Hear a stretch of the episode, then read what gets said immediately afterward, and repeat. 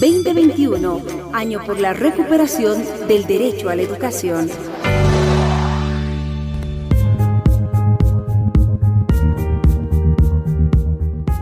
¿Cómo están queridos estudiantes? Bienvenidos una vez más al fascinante mundo de la psicología.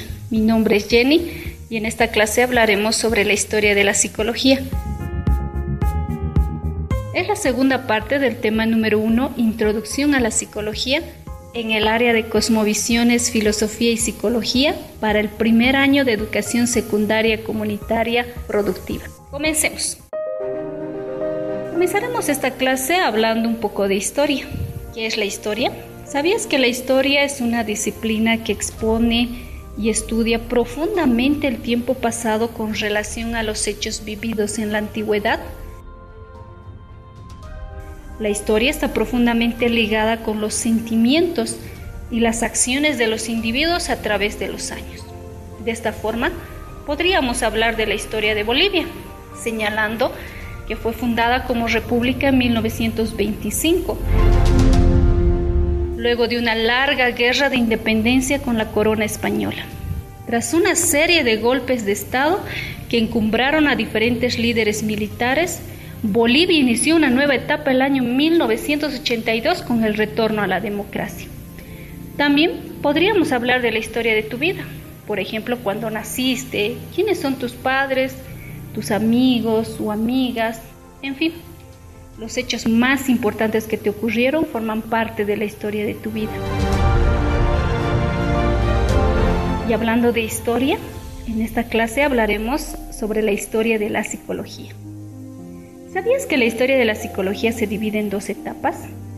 La primera etapa es conocida como precientífica, que se extiende desde el siglo IV a.C. hasta fines del siglo XIX. La segunda etapa es conocida como científica. Comienza el año 1879 con la creación del primer laboratorio de psicología experimental. En esta clase nos enfocaremos en la primera etapa. Primera etapa, el objeto de estudio de la psicología fue el alma, razón por la cual se la conoce como precientífica. La psicología como investigación sistemática se inicia en el siglo IV a.C. en Grecia.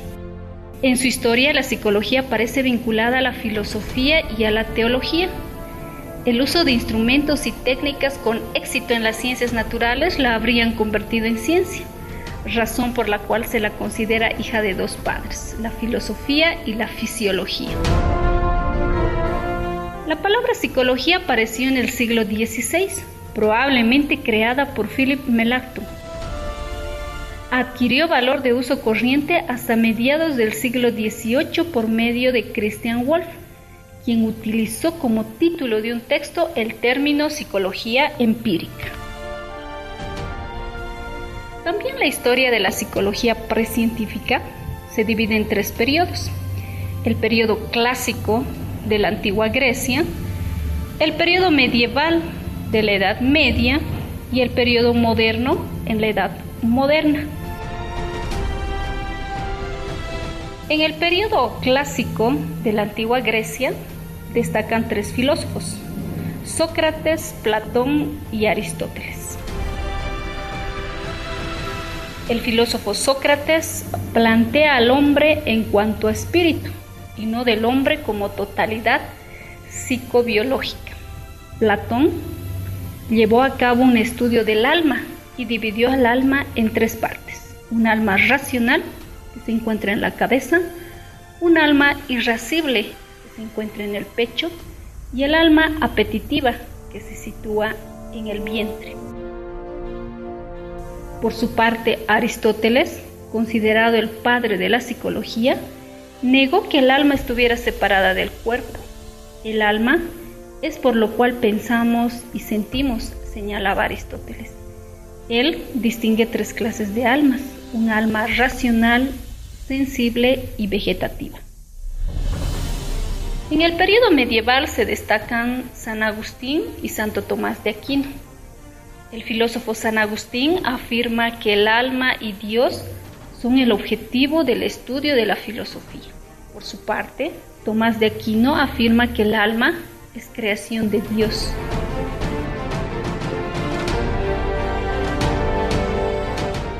En el periodo moderno se destacan René Descartes, Benito Espinosa y Leibniz.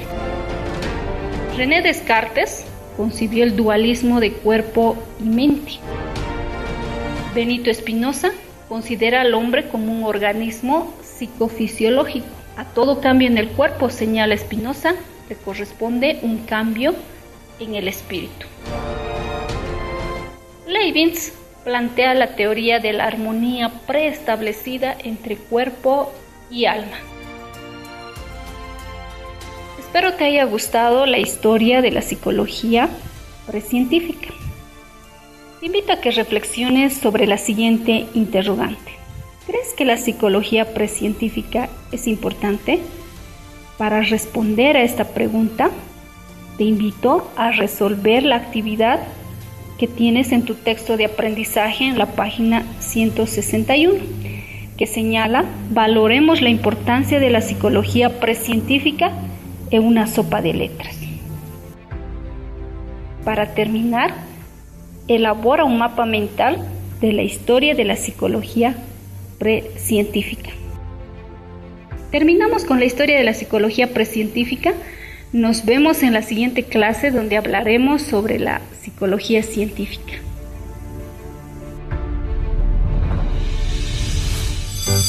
Estás en compañía de Educa Bolivia.